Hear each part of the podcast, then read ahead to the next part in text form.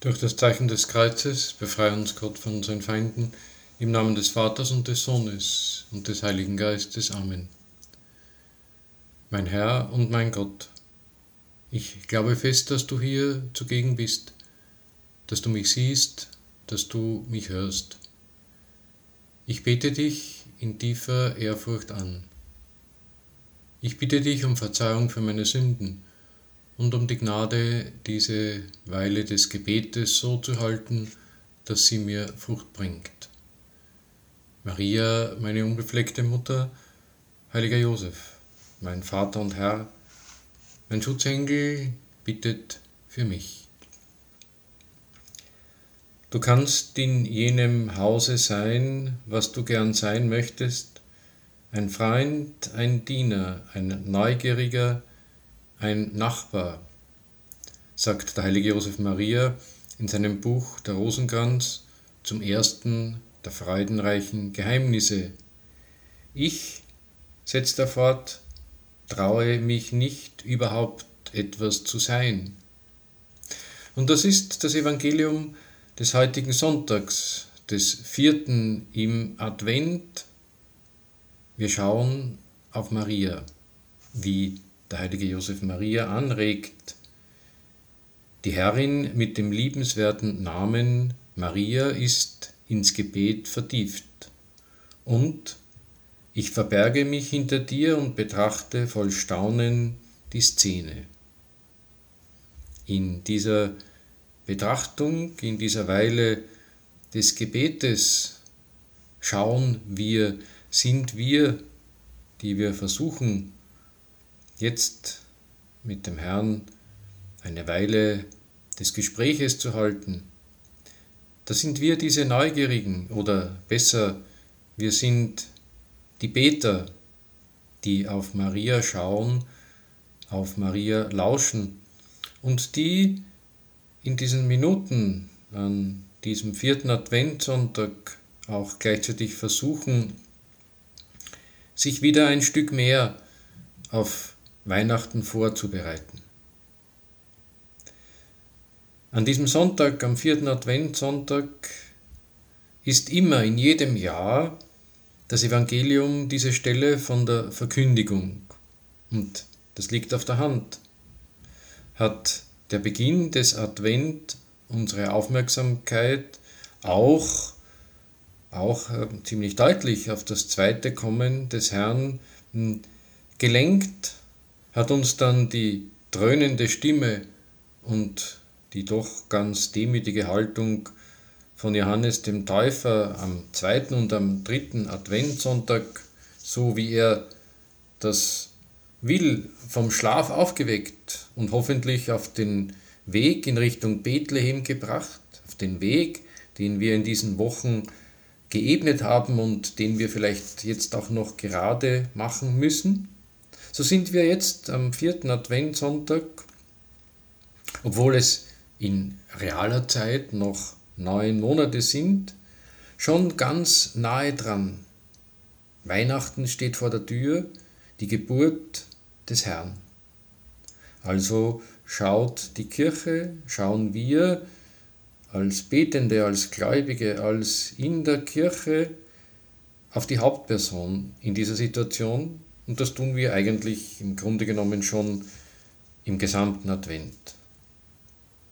Und da wollen wir auch in diesen Minuten des Gebetes, in diesen Tagen bei aller Hektik, Bewegung, die es gibt und Planung, ja, wie machen wir das jetzt mit den Besuchen an ein Wort vom heiligen Josef Maria denken, vom Buch Im Feuer der Schmiede, wo er sagt, Advent, wie sehr drängt uns diese Zeit, unsere Erwartung, unsere Sehnsucht, unser aufrichtiges Verlangen nach dem Kommen Christi zu erneuern. Das drückt es aus, das ist es, das ist der Advent, man könnte sagen, unser Advent. Sehnsucht, Verlangen, warten auf den Herrn, der heute schon nahe ist.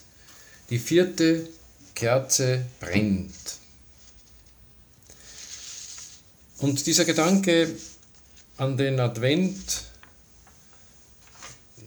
da ist auch irgendwie enthalten die Stimmung dieser Wochen innerlich, aber vor allem schauen wir auch auf das Äußerliche, alles das, was uns umgibt, was sich da so im Advent tut.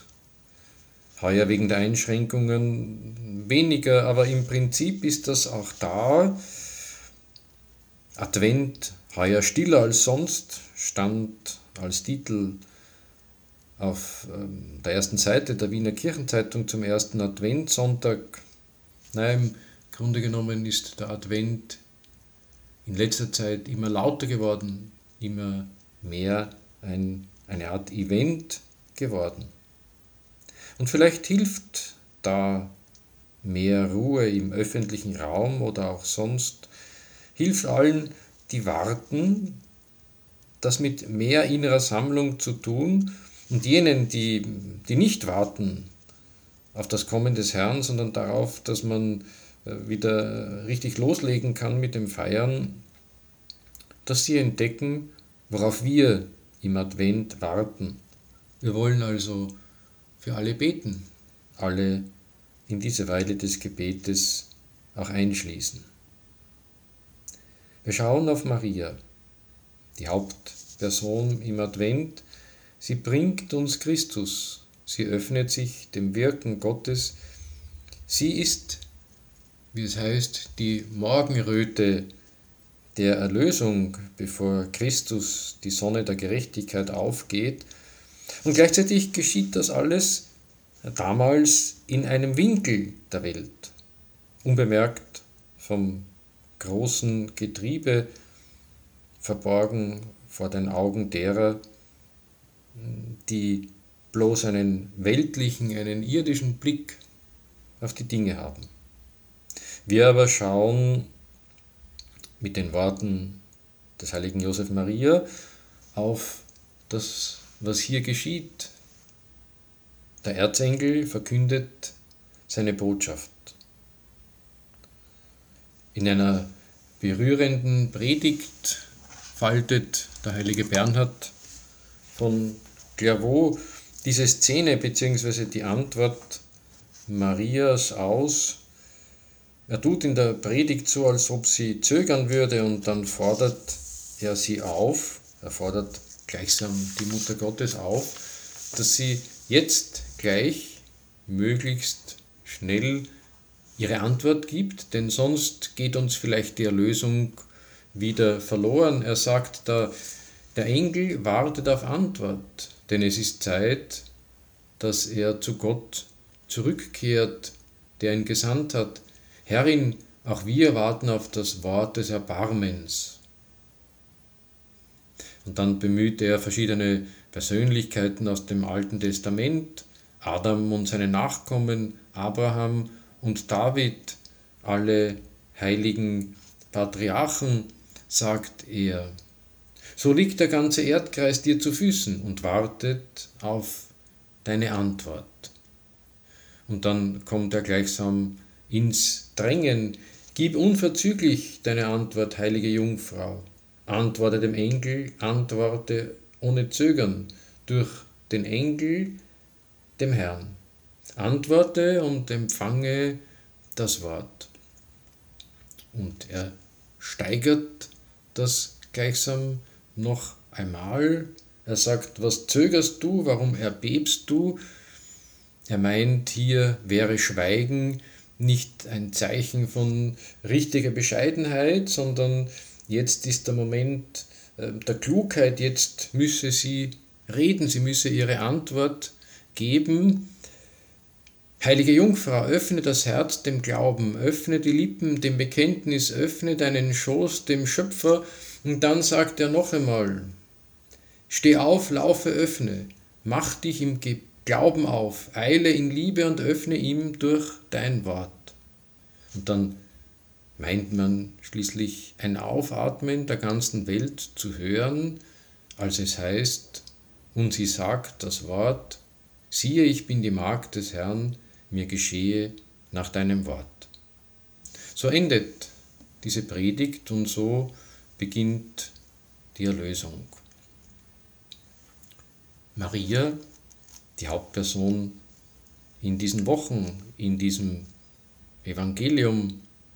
Wir haben wohl schon auf sie geschaut, sie vielleicht beim Betrachten der einen und anderen Stelle, vielleicht auch dieser schon gleichsam begleitet. Und wir wollen von ihr lernen, wie es Lukas berichtet. Es ist nach einer Charakterisierung, die ich einmal gelesen habe, das lieblichste aller Bücher. Wir wollen von ihr lernen, wie sie es gemacht hat mit ihrem Ja-Wort.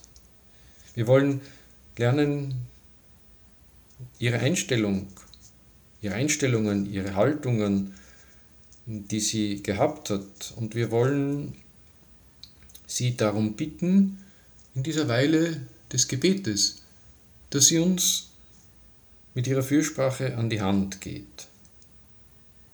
Wir können das auch tun beim Engel des Herrn, an den wir jetzt auch denken wollen. Äh, wahrscheinlich beten viele von uns, ja, beten viele Gläubige jeden Tag, für gewöhnlich zu Mittag. Früher war das auch in der Früh und am Abend. Das Angelus-Läuten erinnert ja noch immer daran. Ja, viele beten zu Mittag den Engel des Herrn und versuchen das ganz genau um 12 Uhr zu machen, egal wo man gerade ist, egal was man gerade tut. Vielleicht kann man ähm, äh, mit dem, das, womit man beschäftigt ist, momentan unterbrechen. Oder vielleicht hat man sich auch schon gedacht, ja, um 12 Uhr habe ich dann einen Termin, ein Gespräch, eine Arbeit. Also habe ich schon einige Minuten vorher gebetet. Und dann um 12 Uhr, andere Male wird uns vielleicht, äh, ja, werden uns die Kirchenglocken erinnern, die man hört. Es ist der Engel des Herrn.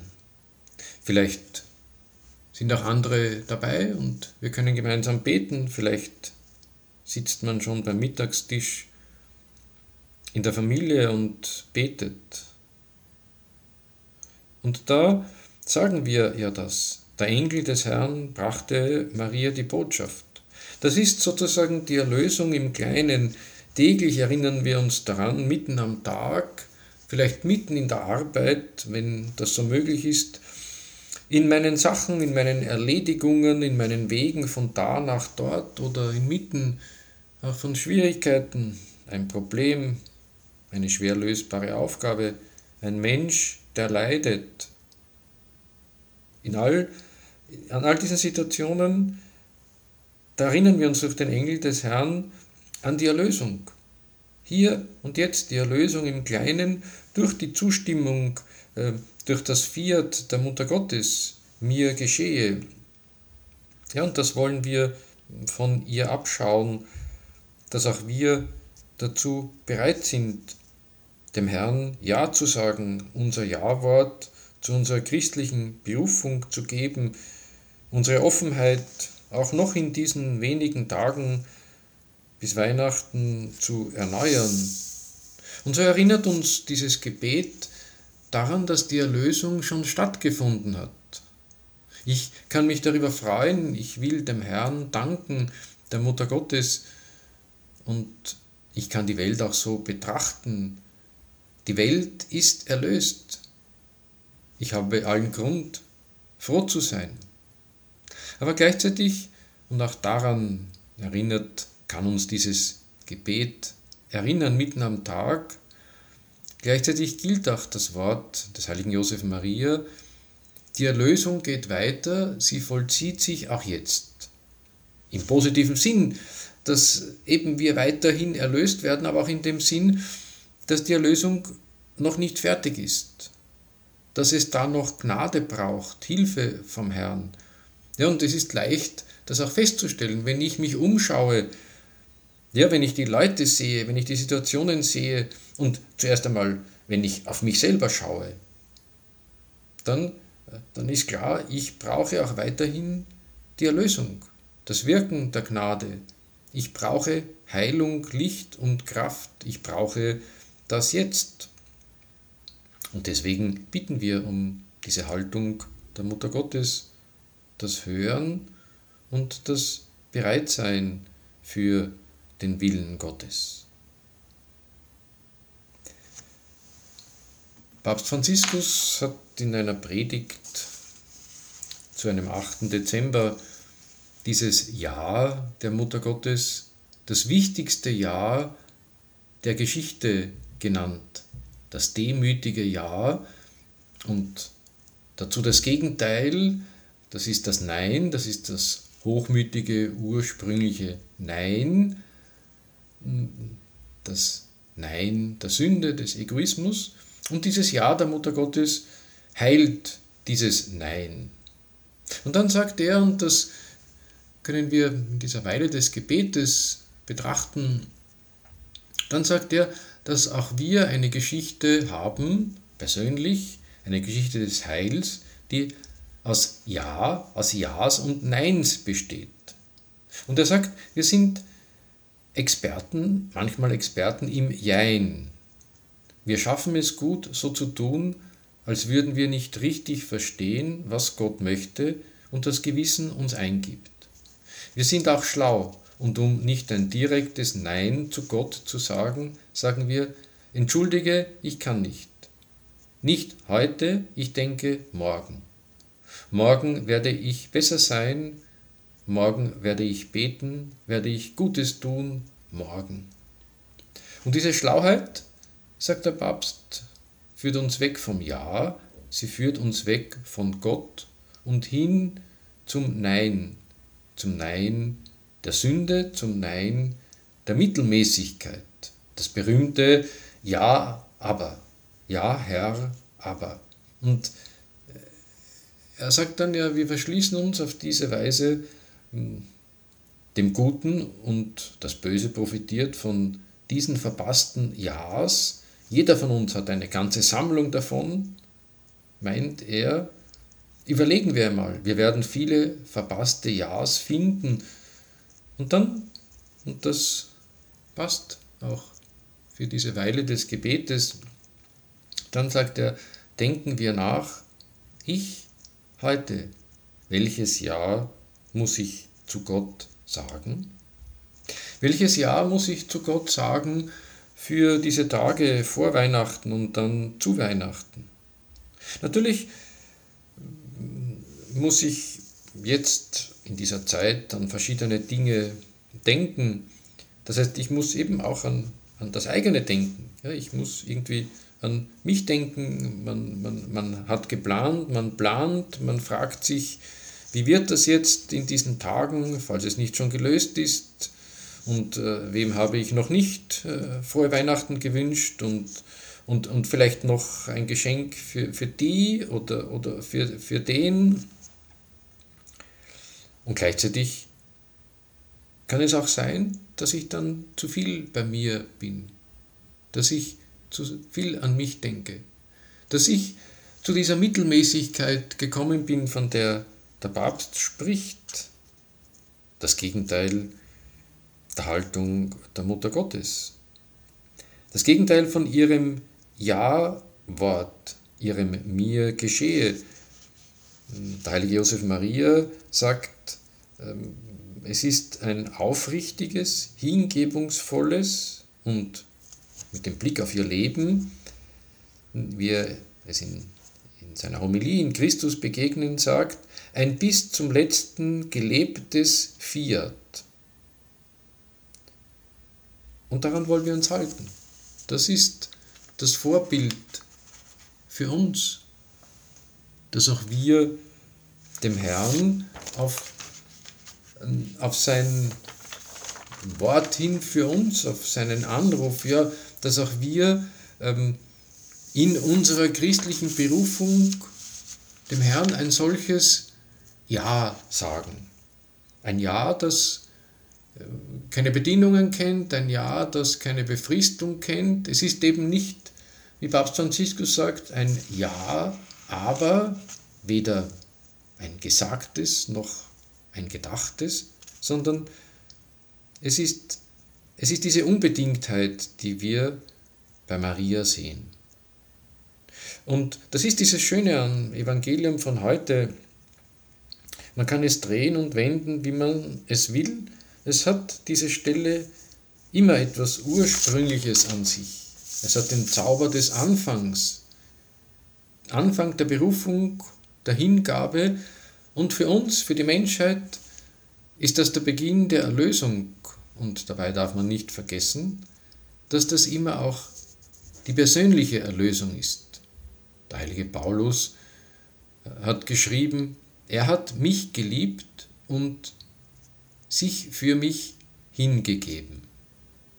Und diese Liebe und diese Hingabe des Herrn wurde, wenn man das so sagen kann, möglich gemacht, eröffnet durch die Hingabe hm, Mariens. Fragen wir uns äh, für diese Tage, in denen wir uns sicher schon der einen und anderen Weise vorbereitet haben, heute vierter Adventssonntag, die vierte Kerze brennt. Es sind schon drei Wochen Advent vergangen. Fragen wir uns, ob wir dann auch wirklich auf diesem Weg nach Bethlehem sozusagen gut unterwegs sind. Denn das Wesentliche ist ja, wenn wir unsere Gedanken, unsere Herzen auf die Nacht des 24. richten, auch innerlich mit irgendwie unserem Gefühl, mit der Emotion, mit dem, dass man, dass man gerne Weihnachten feiert. Das heißt, dass Weihnachten schön wird, auch zu Hause ein Fest in der Familie, dass alle ein schönes Weihnachtsfest erleben, selbst mit den aktuellen Einschränkungen. Ja, da, da ist ja das Wesentliche, dass, dass gleichsam Weihnachten in mir geschieht. Die Geburt des Herrn in der Seele. Das ist ähm, dieses bekannte Wort von Angelus Silesius, das oft zitiert wird, Wer Christus tausendmal in Bethlehem geboren, doch nicht in dir, du bliebst noch ewiglich verloren. Maria war so offen, so bereit für das Wort, dass dieses Wort in ihr sozusagen eine Gestalt angenommen hat, also Fleisch geworden ist. Bei uns geht das so nicht. Aber man kann sich ja fragen, was bewirkt das Wort Gottes, was bewirkt der Wille Gottes in mir? Oder was könnte Weihnachten in mir, in meinem Inneren und natürlich auch in meiner Beziehung zu meinen Mitmenschen äh, verändern? Denn Weihnachten, so kann man das auch sagen, ist ja Beziehung. Gott tritt mit uns ein in diese direkte Beziehung, diesmal nicht von Gott zu Mensch, sondern, wenn man das so sagen kann, von Mensch zu Mensch. Bitten wir die Mutter Gottes um, um ihre Offenheit. Bitten wir auch um ihren Glauben, wie das wichtig ist in diesen Tagen, Wochen oder man könnte sagen insgesamt auch in dieser Zeit, wo zwar weltweit Weihnachten gefeiert wird, aber dann kann man sich auch fragen, ob die Menschen das auch in ihrer Tiefe feiern oder ob es nicht manchmal an der Oberfläche bleibt. Bloß in einer Art weihnachtlichen Stimmung und wir wollen Maria um, um diesen Glauben bitten, dass es eben nicht bloß eine vorweihnachtliche und dann weihnachtliche Stimmung ist. Bei ihr können wir äh, nicht das Gegenteil, das heißt eine Art Zweifel oder, oder gar Unglaube erkennen, im Gegensatz zu Zacharias, ähm, dem Vater des Johannes, den, des Täufers. Diese Begebenheiten liegen ja im Evangelium von Lukas unmittelbar nebeneinander und wenn man beide Schriftstellen anschaut, dann sieht man große Parallelen. Zu beiden kommt der Erzengel Gabriel, er bringt die Botschaften von beiden, heißt es, dass sie erschrecken. Bei Zacharias, als er ihn sah, den Engel, erschrak er und es befiel ihn Furcht. Und von Maria heißt es, sie erschrak über die Anrede. Deswegen sagt dann auch der Engel zu beiden, fürchte dich nicht. Und als er die jeweilige Botschaft bringt, dann fragen auch beide. Aber hier ist der Unterschied. Zacharias fragt nach den Worten des Lukas-Evangeliums, woran soll ich erkennen, dass das wahr ist? Dass eben er noch ein Kind bekommt, dass seine Frau, beide sind im vorgerückten Alter, und das ist der Grund für seinen Zweifel, dass sie also, er zweifelt, dass sie noch ein Kind bekommen können. Menschlich berechtigt, vielleicht könnte man sagen, aber andererseits haben sie ja als fromme ähm, Israeliten sicher lange gebetet, dass sie ein Kind bekommen. Kinderlosigkeit galt damals als Schande. Ja, und dann kommt jetzt extra ein Engel zu ihnen und dann ist das schon etwas stark, die Wahrhaftigkeit der Botschaft zu bezweifeln. Und deshalb, so könnte man sagen, bleibt er auch eine Zeit lang stumm. Er öffnet sich nicht im Glauben, also wird ihm vom Engel sein Mund verschlossen. Maria ist da anders. Sie fragt, wie es das Evangelium von heute auch wiedergibt. Sie fragt, weil sie, so wird es seit dem heiligen Augustinus gesehen, weil sie die Jungfräulichkeit gelobt hat und eben dann keinen Mann erkennen kann. Sie fragt, wie soll das geschehen? Sie stellt die Botschaft nicht in Frage. Sie weiß bloß nicht, wie das mit ihrem Versprechen der Jungfräulichkeit vereinbar ist. Und das ist ja auch irgendwie menschlich, das Fragen. Das ermutigt uns, dass auch wir Gott unsere Fragen stellen. Mache ich das manchmal im Gebet, im Gebet mit Jesus? Sage ich Jesus, Jesus, das und das, wie geht das? Auch in dem Sinn, ich muss nicht alles verstehen. Das passt dazu, dass man sich auch denken kann, ja, ich, ich muss nicht perfekt sein. Ich muss nicht alles verstehen, jedes Mal. Und deswegen dann, Jesus, hilf mir, das zu verstehen, wie auch ähm, Papst Franziskus hinweist in dem jüngst hm, veröffentlichten Schreiben Patris Corde über den heiligen Josef, mit dem er, ja wie bekannt, für 2021 ein Josefsjahr hm, ankündigt, ausruft. Und da verweist er auf die Haltung des heiligen Josef, der hm, eben das auch nicht versteht sofort. Er weiß nicht, was da geschieht. Maria, seine Verlobte, hat ein Kind. Und dann sagt der Papst, oft geschehen in unserem Leben Dinge, deren Bedeutung wir nicht verstehen. Unsere erste Reaktion ist oft die der Enttäuschung und des Widerstandes. Und er sagt aber, der heilige Josef macht es anders. Er nimmt das an. Es ist ein Weg, der annimmt.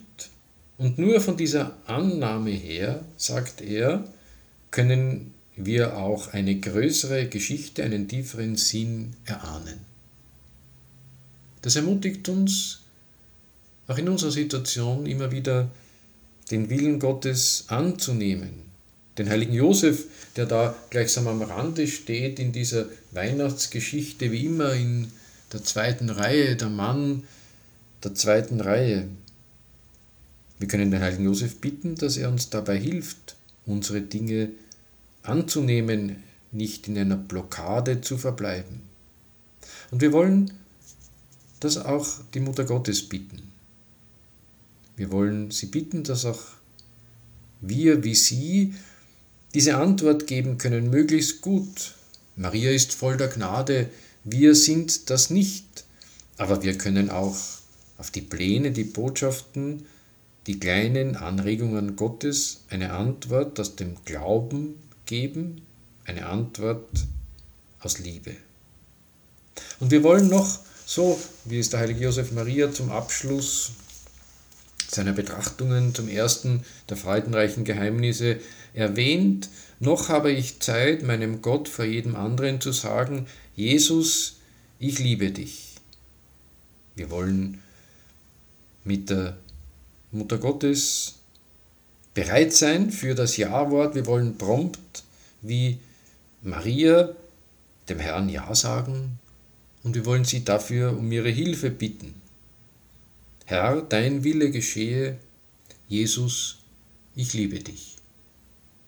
Ich danke dir, mein Gott, für die guten Vorsätze, Regungen und Eingebungen, die du mir in dieser Betrachtung geschenkt hast. Ich bitte dich um deine Hilfe, sie zu verwirklichen. Maria, meine unbefleckte Mutter, heiliger Josef, mein Vater und Herr, mein Schutzengel, bittet für mich.